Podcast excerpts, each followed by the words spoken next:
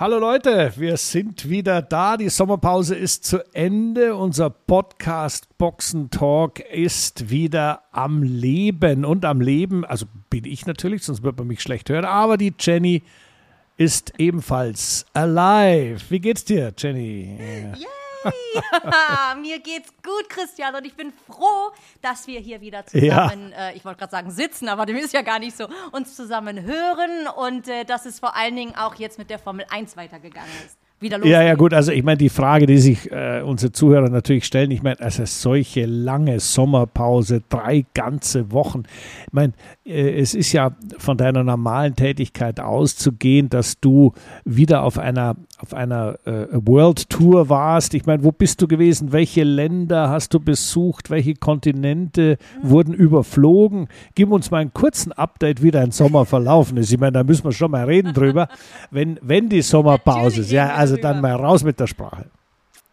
Also ich muss dich jetzt einmal kurz enttäuschen. Jennys World Tour ist aktuell seit Juli, Ende Juli, war das letzte Formel E-Wochenende. Das heißt, da war die World Tour jetzt erstmal vorbei. Äh, sie geht im Oktober wieder weiter.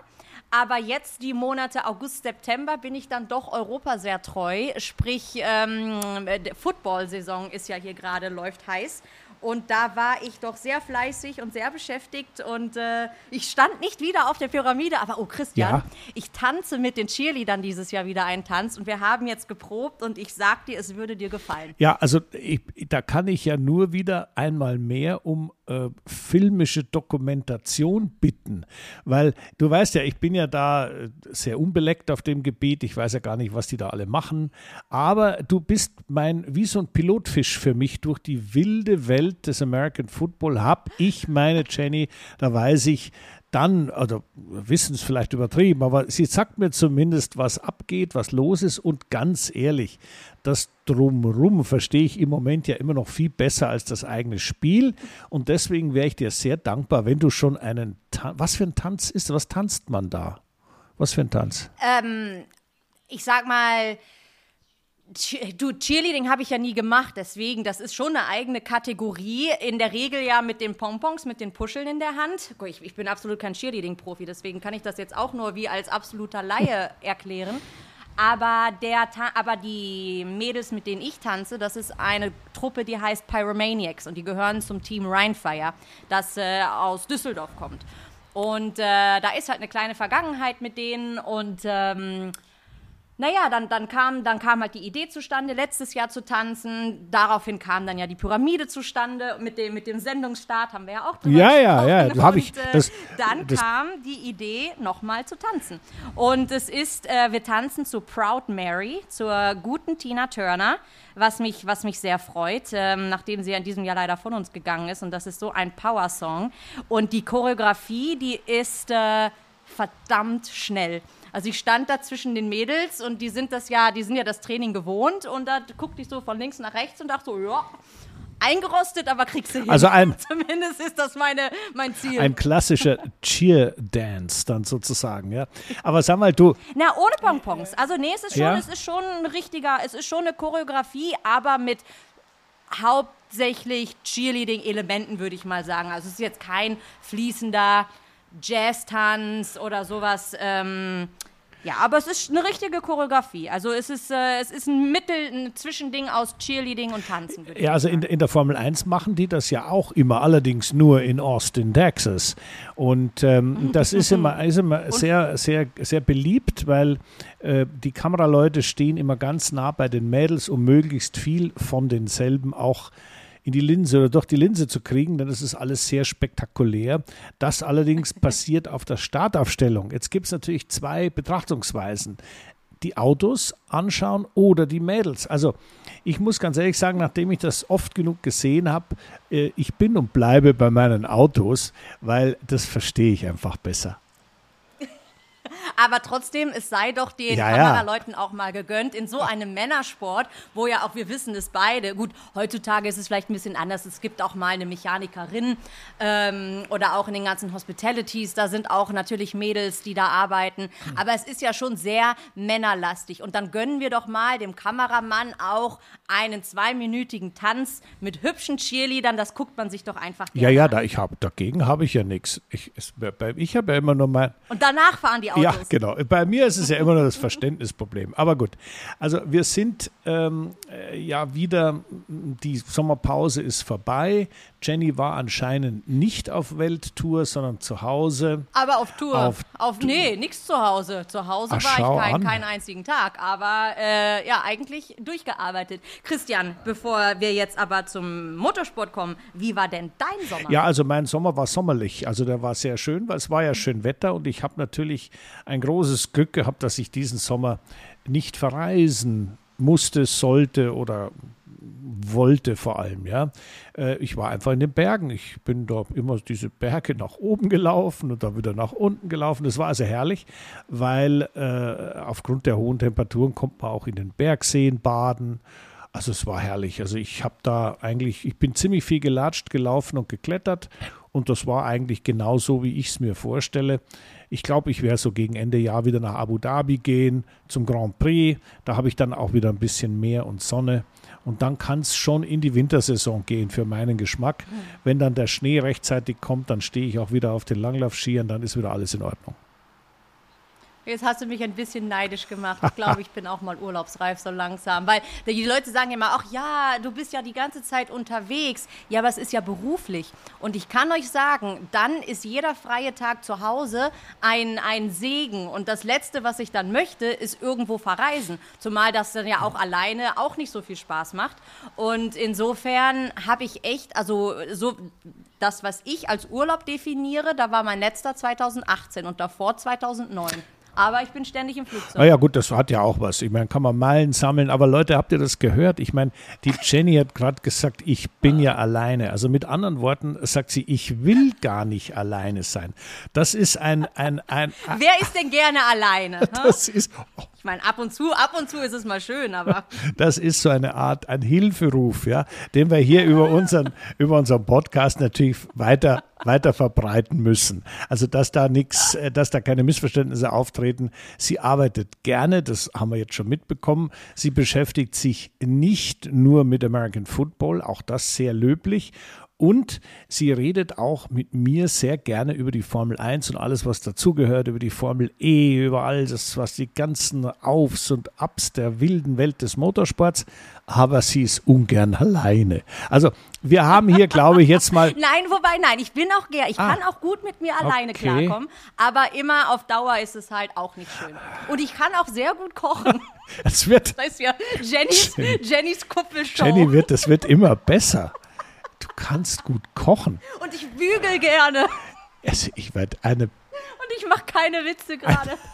Ja, also, und sie kann lachen. Ich meine, das kriegt ja jeder mit. Also, Leute, hey, wir müssen eine, eine ja, mü- ich sage, ich will jetzt nicht weiterreden, sonst kommen wir vom Thema ab, weil wir wollten ja eigentlich, liebe Jenny, nicht deine Einsamkeit beenden, die jetzt durch dieses Gespräch sowieso schon wieder etwas aufgelockert ist, sondern wir wollten ähm, über die Formel 1 reden. Wir wollten dieses, diese herrlichen, diesen herrlichen Moment feiern und besprechen. Endlich keine Sommerpause mehr. Äh, Ich habe die Zeit rumgebracht, du auch. Und jetzt geht's endlich wieder los. Rennautos fahren und das auch gleich in Zandvoort. Also soll heißen, dort, wo die Stimmung besonders gut ist.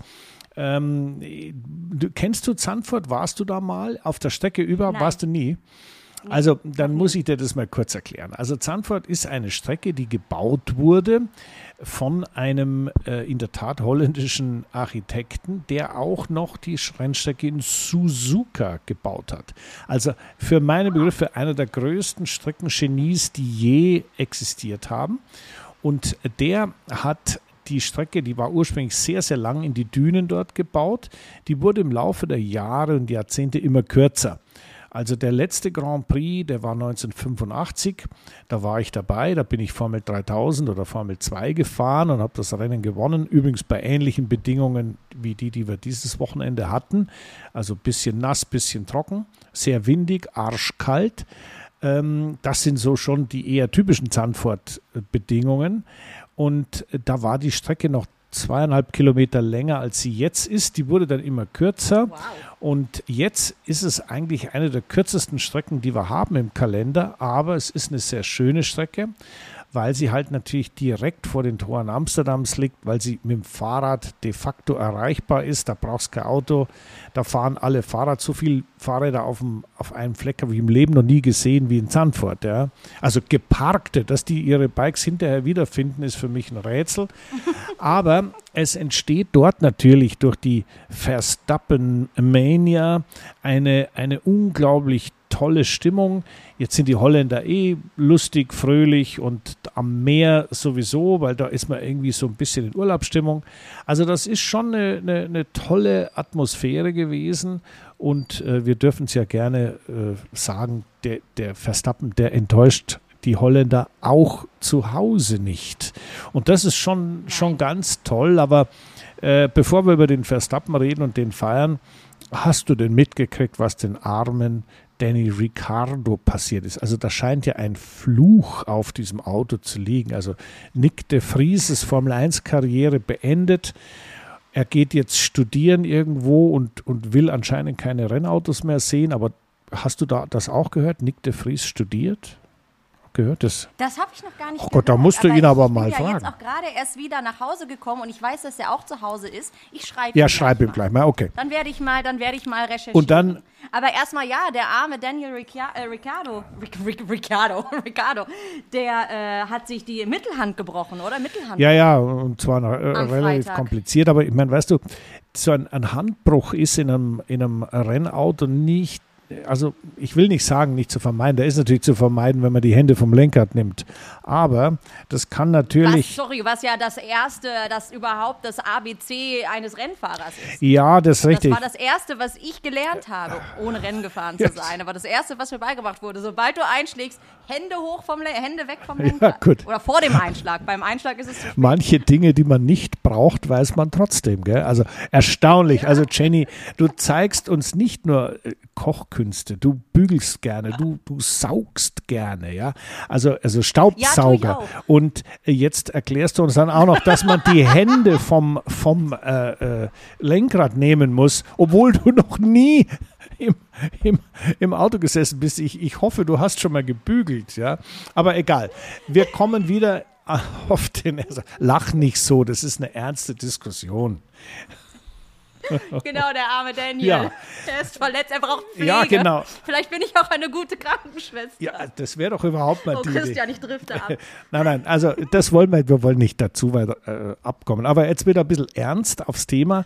Ja, es ist natürlich schon gefährlich, ähm, wenn man die Hand am Lenkrad hat und dann in so einen Reifenstapel einschlägt.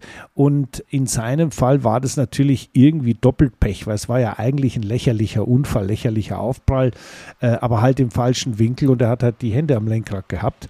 Er wollte ja nur den Oscar Piastri vermeiden, der sich nämlich tatsächlich in die äh, Leitplanken verabschiedet hat und den wollte er nicht treffen. Deswegen ist er da irgendwie rausgerutscht und dadurch, dass er so abgelenkt war und eigentlich eigentlich gar nicht mit einem Unfall gerechnet hat, sondern nur den anderen vermeiden wollte, bin ich mir absolut sicher, ist dieser Fauxpas passiert. Aber ähm, aber, aber, ja, sorry, ja aber einen Handbruch hatten wir in der Formel E auch. Der Robin Freins hatte ja ein ähnliches Problem in der Formel E Anfang des Jahres und da ging es dann doch recht flott, bis er wieder gesund war. Ja, ja, jetzt habe ich gehört beim äh, Ricciardo, dass er wahrscheinlich frühestens in Japan zurück sein wird. Äh, wenn denn überhaupt. Ich meine, sein Ersatzmann hat ja ganz schön gut performt, da war ich dann doch ziemlich sprachlos. Aber um nochmal auf den Unfall zurückzukommen, wie gesagt, das ist eigentlich mit eine, eines der ersten Dinge, die du lernst. Hast du einen Unfall, schlägst du ein, nimmst du die Hände vom Lenkrad, schmeißt sie am besten echt äh, eng an deinen Körper damit eben genau solche Verletzungen vermieden werden können. Aber dieser Fauxpas, äh, ich meine, der Daniel ist ja jetzt kein, Ein, äh, kein, kein Anfänger, sondern jahrelang Formel 1 gefahren. Jetzt hatte er mal kurz ein paar Monate Pause, aber das darf doch nicht passieren. Erst recht nicht so einem erfahrenen Ja, das passiert eben immer dann, wenn man abgelenkt ist. Und ich garantiere dir, das, was ich gerade gesagt habe, war der Grund. Gut, es hilft nichts. Er ist äh, ja. im Krankenhaus gewesen, er ist operiert und jetzt gibt es äh, Reha, Reha, nochmal Reha. Und das Schlimmste an dieser Reha, wenn man solche Verletzungen hat, Brüche, ist, dass man am Anfang erstmal gar nichts machen darf, bis das anfängt ordentlich zusammenzuheilen, dass man nicht die äh, Verletzung da stört beim Heilungsprozess. Aber ich habe den Robin Freins erwähnt, der das ja in der Formel E hinter sich hatte. Äh, das war insofern ein bisschen schwieriger in der Formel E, weil die Autos ja keine Servolenkung haben. Und wenn man in der Formel E dann wieder einsteigt, dann hat man mit unglaublichen Lenkkräften zu tun und das spürt man natürlich sehr deutlich in der Hand. Da hat man in der Formel 1 ein bisschen, bisschen Vorteil, weil er Servolenkung da ist. Es ist allerdings richtig, was du sagst. Ich meine, äh, in Monza wird er sicher nicht fahren und Singapur halte ich für mh, mm, sehr schwierig, weil Singapur ist natürlich eine Strecke, wo man äh, extrem gefordert ist, äh, zwischen den Wänden entlang. Ein richtiger, harter Stadtkurs, ziemlich brutal. Also ich weiß nicht, ob ich mir an seiner Stelle das antun würde ähm, weil da schnell passieren kann, dass man gerade nochmal in der Wand steckt und dann hat man die Verletzung dann vielleicht noch wesentlich länger am Hals. Aber wir, wir drücken ihm die Daumen, wir wünschen ihm alles Gute und äh, natürlich wäre es schön, wenn er da äh, wieder zurück, möglichst bald wieder zurückkommen könnte. Du, Auf jeden Fall gute Besserung von unserer Seite. Aber meinst du, es bestünde sogar die Chance, dass er nicht zurückkommt? Weil nochmal, also der den Ersatzmann, den die da ins Auto gesetzt haben, der ist doch wirklich ohne Vorbereitung. Das heißt, am Freitag konnte er ja noch nicht mal fahren. Wer weiß, wie der, wie der im Simulator die Strecke abgefahren ist ja. oder vorher abfahren konnte. Also, wie bewertest du denn diese Leistung? Also, der Mann. Und äh, wenn der jetzt so weitermacht, äh, holt man denn dann einen in Anführungsstrichen alten Ricciardo zurück? Oder sagt man dann, oh, der hat uns aber ganz schön überzeugt, wir behalten den Kleinen jetzt? Ja, gut, behalten tut man sowieso, der ist ja bei Red Bull. Äh, dieser, dieser junge Mann heißt Liam Lawson und ist auch den deutschen Zuschauern durchaus bekannt, denn der ist ja DTM gefahren und äh, ist dieses Jahr in Japan unterwegs. Der hätte fast die DTM gewonnen, ganz, ganz knapp verloren gegen Maximilian Götz im letzten Rennen. Aber ähm, der ist im Moment in Japan, ist gerade dabei, die japanische Meisterschaft, also Formel Nippon, zu gewinnen und äh, zieht sich da ganz exzellent aus der Affäre. Und du hast gesagt, der hat einen guten Job gemacht. Ja, ich fand es deswegen erwähnenswert, auch wenn er letzter war und, und da sag mal, nicht, nicht in Erscheinung getreten ist im Sinne von hoppala, wie, wie kommt denn der unter die ersten drei, sondern eher, ähm, dass man bedenken muss, dass der hat das jetzt mal Old Style regeln müssen. Da war nichts mit, wir testen ihn fünfmal und dann nochmal zehn Tage im Simulator und dann dies und das, sondern der ist ziemlich cold turkey da reingeworfen worden ins kalte Wasser und musste zeigen, was er kann. Und ich muss ganz ehrlich sagen, der war in der Nähe von Tsunoda ziemlich nah dran, äh, bevor man einen kleinen taktischen Fehler gemacht hat. Und im Rennen, dass der das Auto äh, nicht weggeworfen hat, so wie viele andere, und auf der Strecke blieb und sauber zu Ende gefahren ist, zeigt eigentlich, dass er mit solchen extremen Situationen klarkommen kann. Und ich bin mal gespannt, wie er sich weiterentwickelt, denn ähm, das, äh, ich glaube, Singapur kennt er ganz gut, also die Strecke. Und das hilft natürlich. In Zandvoort ist der Bursche noch nie gefahren. Also auch das ist natürlich irgendwie doof, wenn du ein freies Training hast. Nur eines, das ist viel kürzer als normal und dann fängt es auch noch an zu regnen. Also Liam Lawson, äh, Kompliment, da hat er sich gut aus der Fähre gezogen mal schauen, wo sich das hin entwickelt. Und äh, ich würde mal sagen, bei Red Bull kann man sich glücklich schätzen, dass man auf der einen Seite den Ricardo hat. Ja, mit dem, der wird ja wieder gesund und mit dem kann man ja immer weitermachen. Und auf der anderen Seite sich jetzt ein äh, Lawson anbietet, mal ja, da sich zu, zu profilieren. Denn im kommenden Jahr ist bei äh, Alpha Tauri noch nichts unterschrieben. Weder Zunoda noch sonst irgendjemand sind dort fix. Ja, dann wird der Liam hoffentlich seine Chance nutzen. Christian, eine Frage, persönliche Frage habe ich noch an dich. Ich weiß gar nicht, ob, ob wir das schon mal, ob ich die, die Frage schon mal gestellt habe. Was war eigentlich deine schlimmste Verletzung? Mal Ach so, ja, Hattest du ja, was? das ist also jetzt, sagen wir mal so, wenn man so lange fährt und sagt, man hatte nie was, dann, dann lügt man. Nein, ich habe mir mal das Genick gebrochen in Macau. Das war relativ, ja, sonst ja nichts. Das war relativ unangenehm weil damit ein, also ein Haarriss in der Halswirbelsäule, das war sehr unangenehm, weil das unfassbare Schmerzen sind und damit auch eine, ja, die Mediziner unter unseren, unter unseren Zuhörern wissen jetzt gleich, was kommt, eine Nervenwurzelquetschung eingetreten ist. Und damit hatte der liebe Christian links nicht mehr so viel Action. Also ich konnte die Flosse nicht mehr heben und, und mit, der linken Seite auch mit dem Bein nicht mehr so viel anfangen und halt irrsinnige Schmerzen. Und äh, das ist dann Gott sei Dank äh, durch Mithilfe des, des äh, Willi Dunkel, der damals in Österreich ja eine Art äh, Zauberguru war und ein, ein wundervoller Mensch und äh, Therapeut, äh, haben wir das rechtzeitig hinbekommen, dass ich für die, das war im November der Unfall, und im März bin ich in Rio de Janeiro äh, Formel 1 gefahren. Also da hatte ich schon Glück, dass das alles so ging äh, und dass der damalige Formel 1 Teamchef nicht gemerkt hab, hat, dass ich, als ich den Vertrag unterschrieben habe, die linke Hand in der Hosentasche hatte. Weil ich konnte ja, ich musste ja irgendwo hinpacken, dass sie nicht rumbaumelt. Ja. Also da hatte ich schon Glück. Das heißt, du hattest, Entschuldigung, du hattest einen Genickbruch. Ja. Haares mit Nervenquetschung, warst mehr oder weniger halbseitig gelähmt und fünf Monate später warst du in deinem Formel-1-Auto. Naja, ich würde mal sagen, eher drei Monate später. Das, Ach so, November, ja, ja. Also das ging, also ja, ich hatte Gott sei Dank, weißt du, wenn ich zurückschaue und ich meine jetzt gerade, wenn wir den Ricardo-Unfall nochmal nehmen, ich meine, wie viel Mal bin ich irgendwo in die Wand gefahren oder irgendwo in die Reifenstapel geknallt oder habe mich überschlagen oder das ist, das ist das ist halt nun mal so, ja.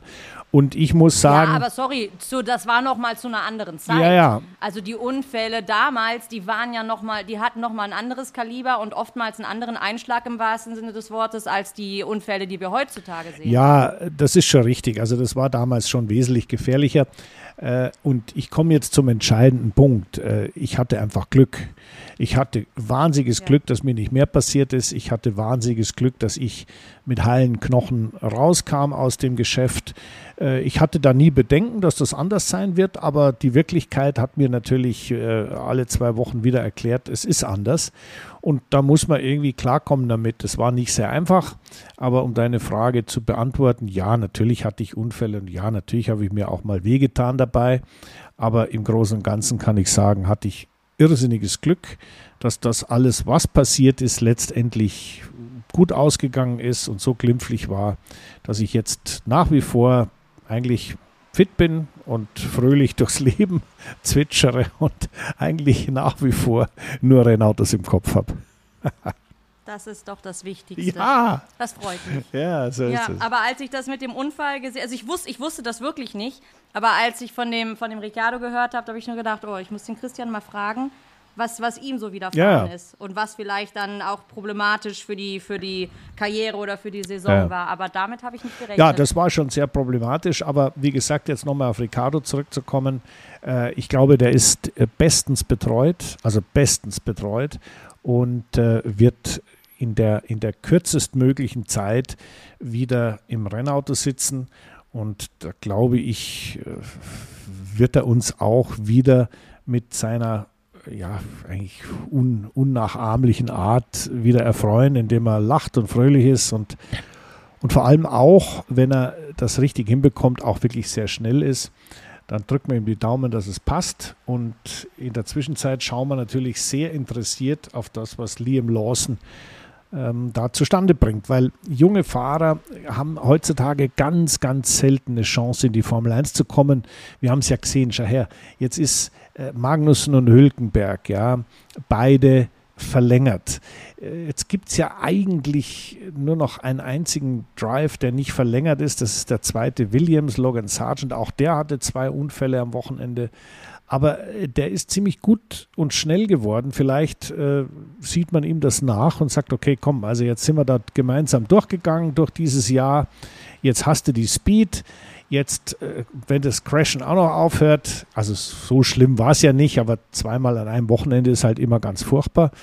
Äh, dann machen wir weiter und schauen, wo es hinführt. Kann durchaus passieren. Und dann siehst du, dann kommt man, wenn nichts passiert, fast schon nicht mehr rein in die Formel 1.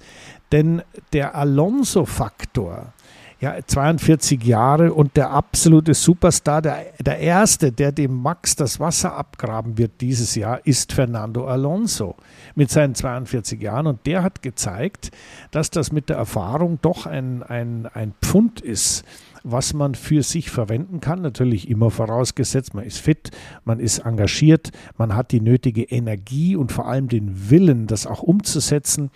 Und daran sieht man, dass für junge Leute es einfach wahnsinnig schwierig ist, in die Formel 1 reinzupurzeln, außer wie jetzt Liam Lawson, der das Glück hatte, was das Pech des anderen war.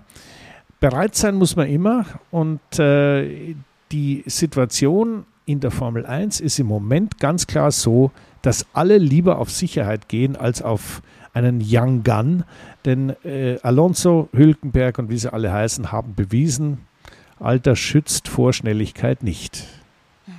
Nee, und das, das freut mich ehrlich gesagt sehr. Also zum einen gerade den Willen und den Spaß, den Alonso gerade zeigt, den brauchst und das Talent, das brauchst du sowieso, egal wie alt du bist. Und äh, sonst, sonst schaffst du es überhaupt nicht bis dahin. Und das ist natürlich auch nochmal on top die Schwierigkeit, dass es nur 20 Plätze in der Formel 1 gibt und sich dieser Markt über die ganze Welt erstreckt. Also es ist kein Fußballteam, äh, das dann in der Bundesliga spielt und dann hat jedes Land noch seine eigene Fußballliga. Nein, du hast auf der ganzen Welt nur diese 20 Plätze. Ja, ja. Und da streiten sich oder da kämpfen die Fahrer drum.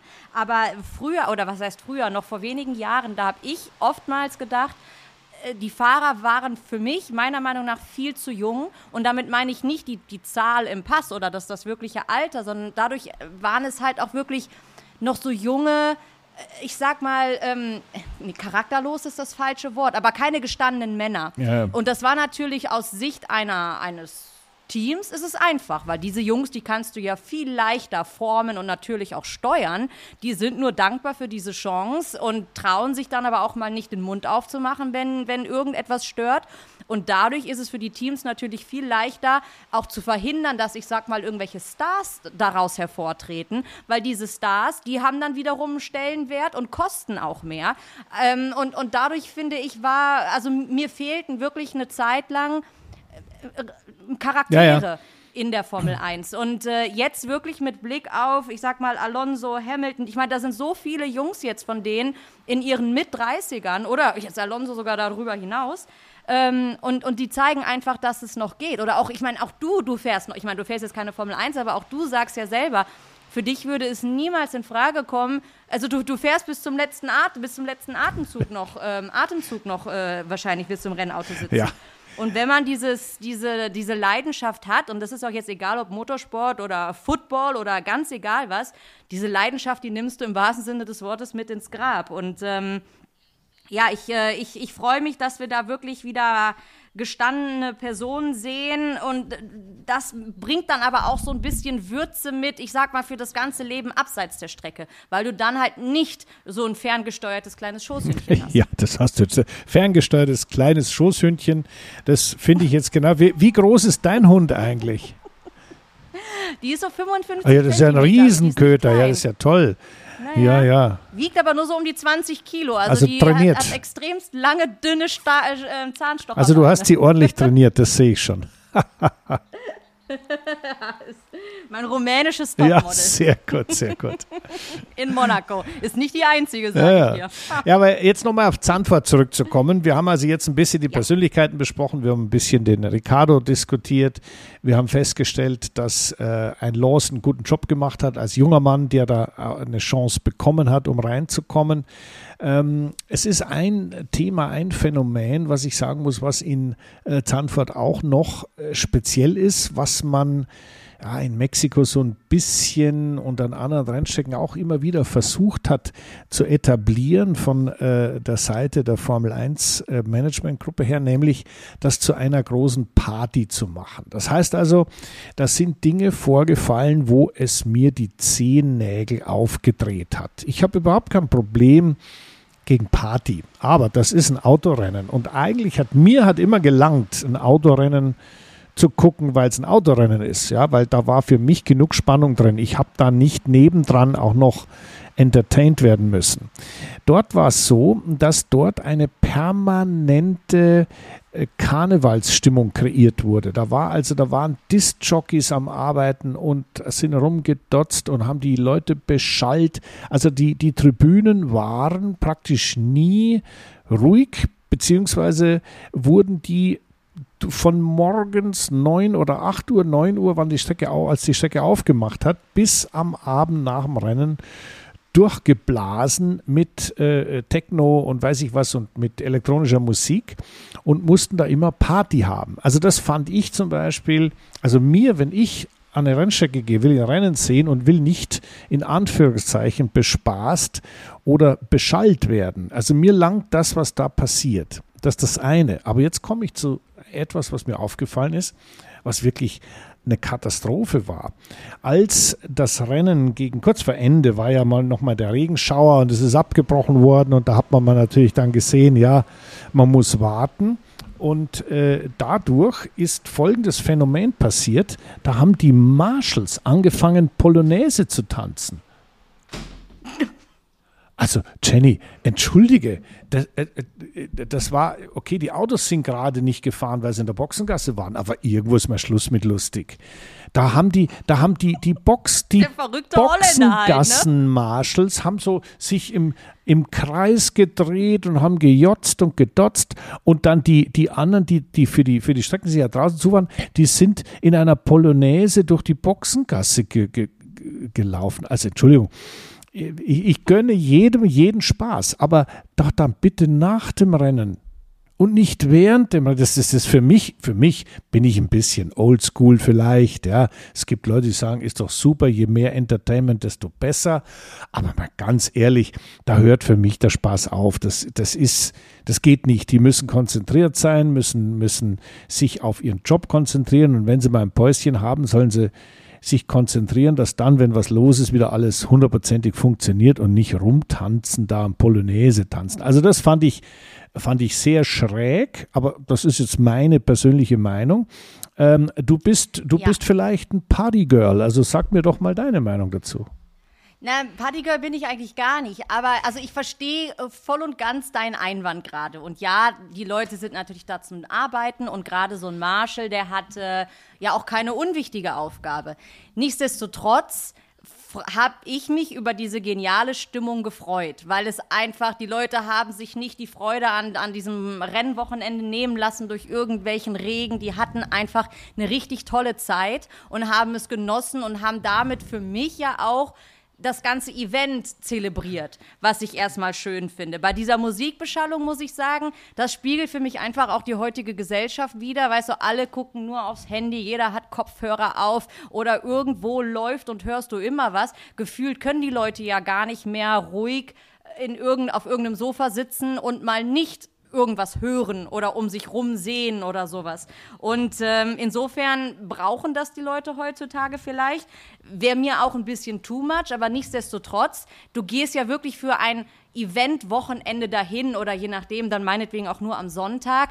Ja, und da willst du doch schon was geboten bekommen. Und ich sag mal, wenn du ansonsten auf der, auf der Tribüne sitzen bleibst und wenn die, wenn dann der, das Rennen vor Ort dann passiert, weil Fakt ist ja auch, du bist den ganzen Tag da, aber Rennsport findet am Sonntag ja, sagen wir mal, 90 Minuten lang statt. Oder mit der ganzen Zelebrierung am Anfang zwei, zweieinhalb Stunden mit Siegerehrung und sowas noch.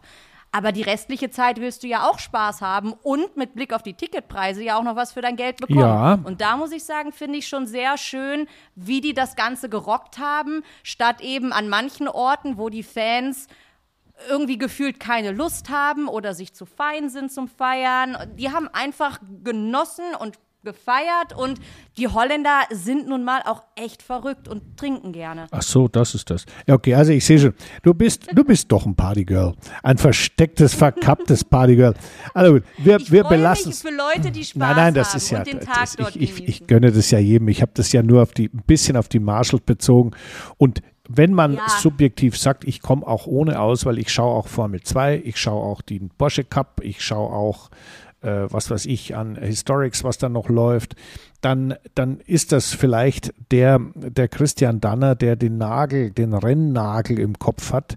Und ich merke das ja, ich meine, ich habe auf, auf Instagram veröffentliche ich immer so ein bisschen, was ich so treibe. Und nachdem ich ja hauptsächlich eigentlich immer nur was auf der Rennstrecke mit Autos zu tun habe, merke ich, wie die Leute auf so, so diese crazy Sachen besonders gern reagieren. Also du kriegst einfach, wenn du normale Sachen, die ich besonders toll finde, ja, äh, kriegst du normale Antworten. Also super und freut mich und ist gut.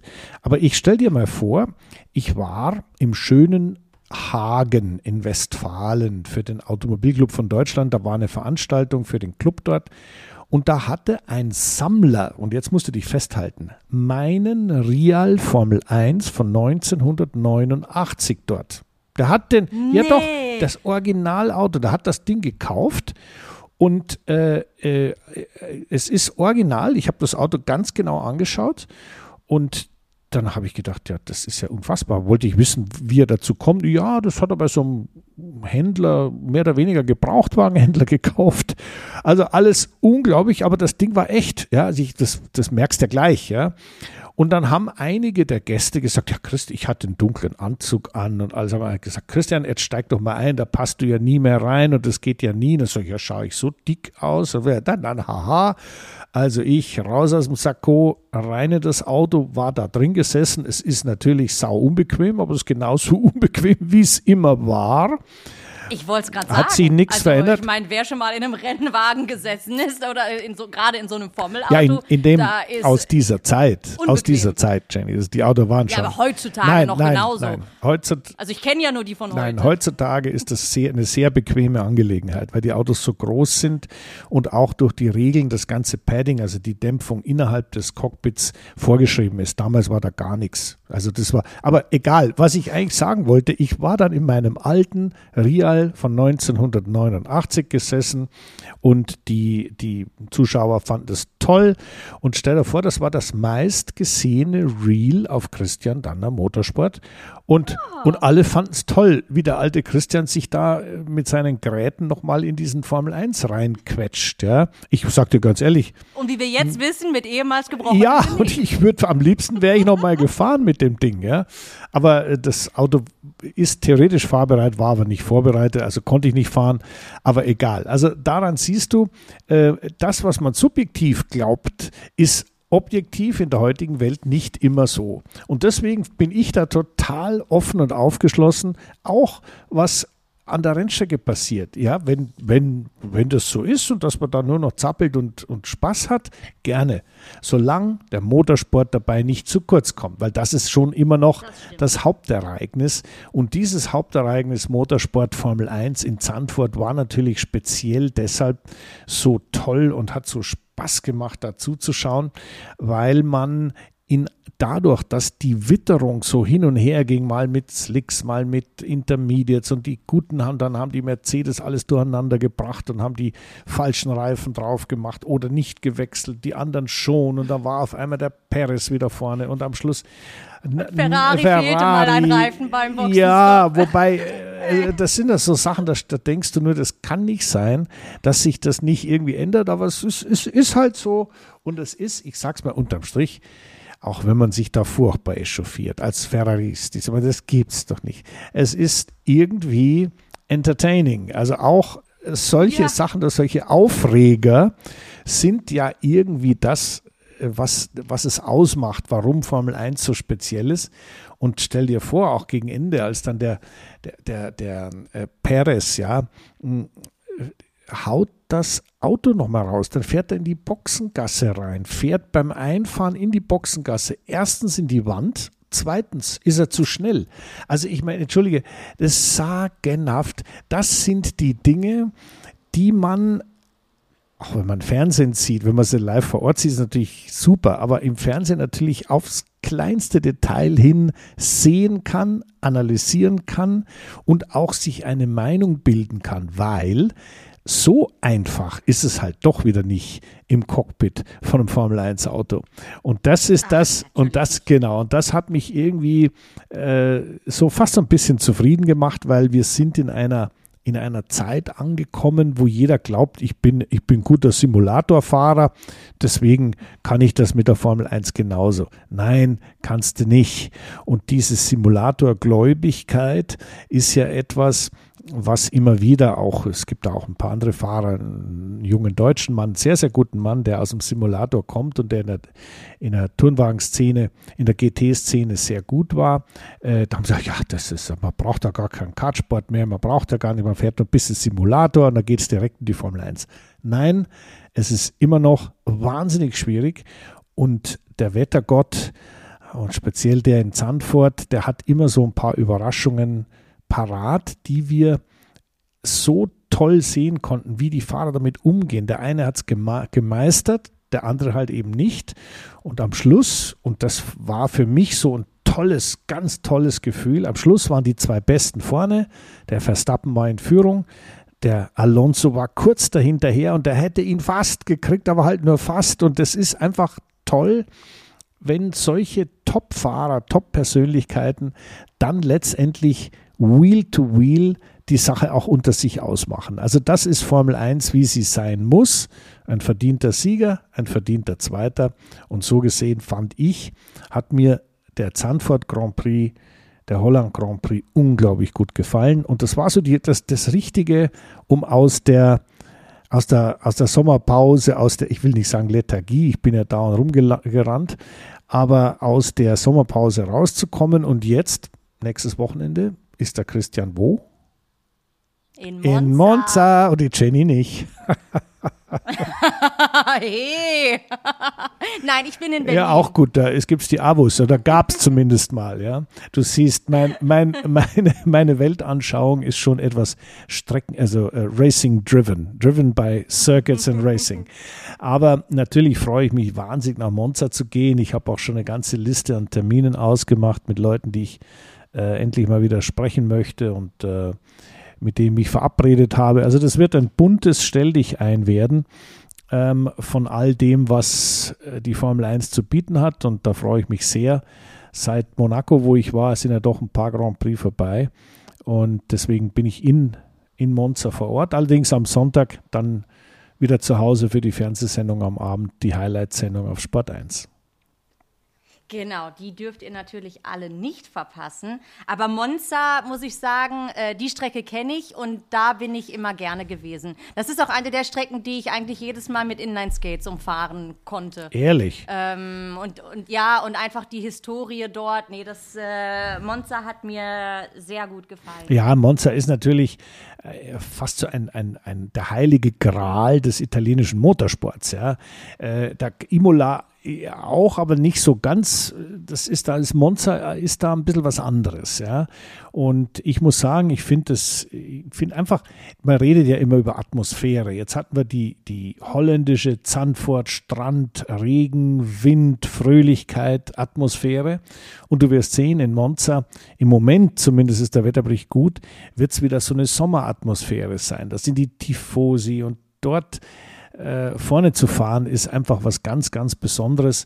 Ich bin da mal einen Tourenwagen-Weltmeisterschaftslauf gefahren für Alfa Romeo und das war einfach herrlich. Ja, da war nicht, na, lange nicht so viel los, natürlich wie in der Formel 1, aber sobald du da vorne fährst und ein bisschen rot bist, also italienisch rot, ja, da bist du der Kaiser von China und das ist ganz toll und äh, das ist ganz anders als Zandvoort, aber auch ganz faszinierend. Und natürlich freue ich mich, die ganzen, meine ganzen Freunde und Bekannten wieder zu treffen, die in der Formel 1 von Rennen zu Rennen zu tingeln. Aber das ist ja auch das wirklich Fantastische am Motorsport, dass es dich wirklich auf jeden Kontinent bringt, um die Welt und dass du an jedem Ort einmal teilweise natürlich mit einer Historie oder von einer Historie umgeben bist, wie es sie im Motorsport äh, über die ganzen Jahrzehnte dann äh, sich aufgebaut hat.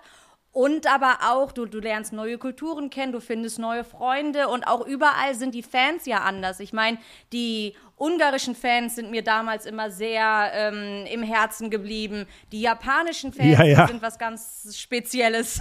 Die deutschen Fans oder auch, oder auch die, die Stimmung, die dann in Spa oder an, an diesen, oder die, die Engländer in, in Silverstone. Und so hat einfach jeder Grand Prix seine eigene Geschichte. Und bei Monza muss ich aber einfach sagen, ich stehe ja so auf dieser, eben auf dieser alten, auf, auf, das, auf den Rennsport von damals und die Steilkurve. Ich glaube, da kann man heutzutage gar nicht mehr hin. Doch, ich, weiß, doch. ich weiß auch gar nicht, ob es damals erlaubt ist, aber ich bin über die Zäune geklettert und habe mich kopfüber auf die Stein, Steilkurve gelegt und habe die Fotos sogar immer noch hier hängen. Sehr gut. Also man kann da Wohnzimmer. noch hinkommen, man kann hingehen. Während, dem, während des Rennens ist es ein bisschen schwierig, aber mit, äh, mit Tabat, also mit Zulassung, Fotografenzulassung geht das. Ich habe dort immer, oder nicht immer, aber sehr oft gestanden und habe die erste Schikane beäugt, die von dort aus sehr schön zu sehen ist, direkt an der Strecke. Und ähm, das ist auch so ein bisschen renoviert worden, dass es nicht einstürzt. Ich nehme an, das ist ein Denkmal aus längst vergangenen Zeiten. Bis in die 60er Jahre hinein ist man ja Monza gefahren, indem man eine Runde Steilkurve, eine Runde außenrum gefahren ist. Also das ist schon irre, wie sich das da so weiterentwickelt hat. Und schön ist ja, wenn man dann die Stimmung, äh, die, die, die lebt weiter, die ist jetzt noch genauso wie 1960 oder 1950, aber der Rest hat sich natürlich enorm verändert und diesen Crossover, das man noch sieht, das ist etwas mit Geschichte, aber die Modernität, die da stattfindet, dieses Hochmoderne, diese Hightech, dieses, dieses alles Durchdachte, dass das auch dort stattfinden kann, wo es eine unglaubliche Geschichte gab. Das fasziniert mich und das hat mich immer irgendwo auch inspiriert, weil es zeigt, dass man aus dem, was war, was man vielleicht auch selbst mal gut gemacht hat, immer was lernen kann, solange man aktuell bleibt. Wenn man nur noch über gestern redet, sagt, ach, das ist nur noch Steilkurve und, und es wäre doch viel besser, wir würden. Nein, gestern ist gestern, heute ist heute. Und das ist das Faszinierende. Und das ist auf einer so tollen Strecke wie Monza, so einem historischen, einer his, his, historischen Location wie Monza, ist das natürlich je, mit, mit jedem Atemzug kann man das einatmen und du hast recht, die Steilbahnkurve da, die Steilkurve, die ist ein Teil davon. Ja. Und ich glaube, mit einem schöneren Schlusswort können wir unsere erste Folge nach Ja, der ja. Sommerpause nicht beenden. Also der Enthusiasmus am Motorsport ist geblieben. Äh, Jenny ist immer noch aufgeschlossen, aber sie hat auch Qualitäten, von denen wir noch nichts wussten. Ja, ja, das, Wenn du wüsstest, ja, äh, ich- das, was ich alles das ist, kann. Jenny, äh, faszinierend, faszinierend. Und ich bin mir sicher, wir werden uns kommende Woche wieder fröhlich austauschen, was sich so ergeben hat am Bügelbrett und im Paddock von Monza. Machen wir das? Und auf die Paddock-Stories, da bin ich ganz besonders Sehr gespannt, Christian. gut. Also Leute, dann hören wir uns wieder kommende Woche.